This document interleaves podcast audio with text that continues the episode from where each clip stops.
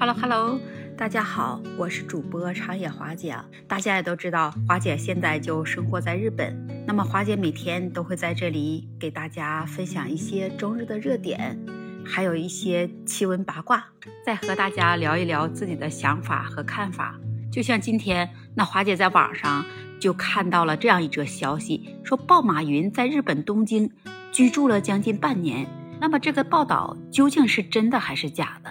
那么华姐今天就来给大家聊一聊我在日本所听到的和看到的，都是有关于这阿里巴巴集团的创始人、董事局主席马云的消息。其实早在二零一六年的时候，就被爆出了马云在日本的一档综艺节目上说他花了一千万日元购买了一盆盆栽，那把日本网友都给惊呆了。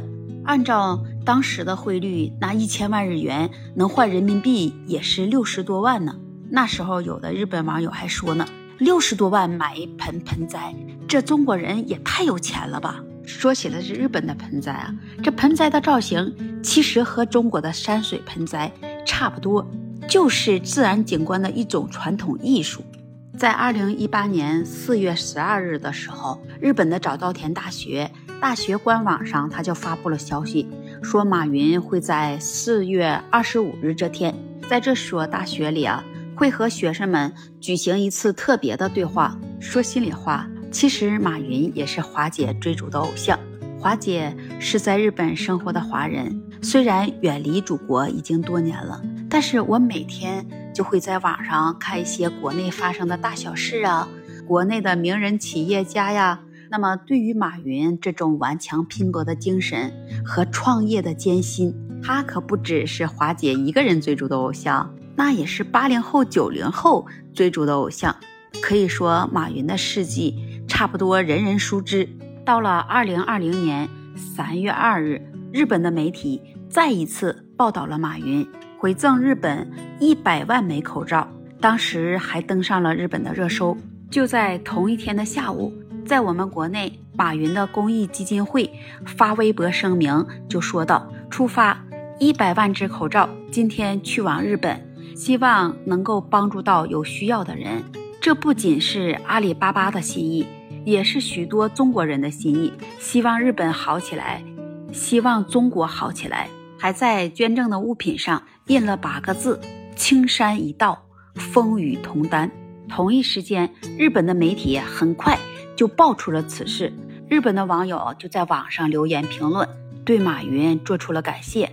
就在前两天，据日本的媒体啊，他又报道说，马云一家在日本的东京附近滑雪旅游地和温泉乡在那里游玩。他们在出行的时候都是随身带着有私人的厨师和保安，很是低调。包括在东京居住六个月的时间里，他的社交活动。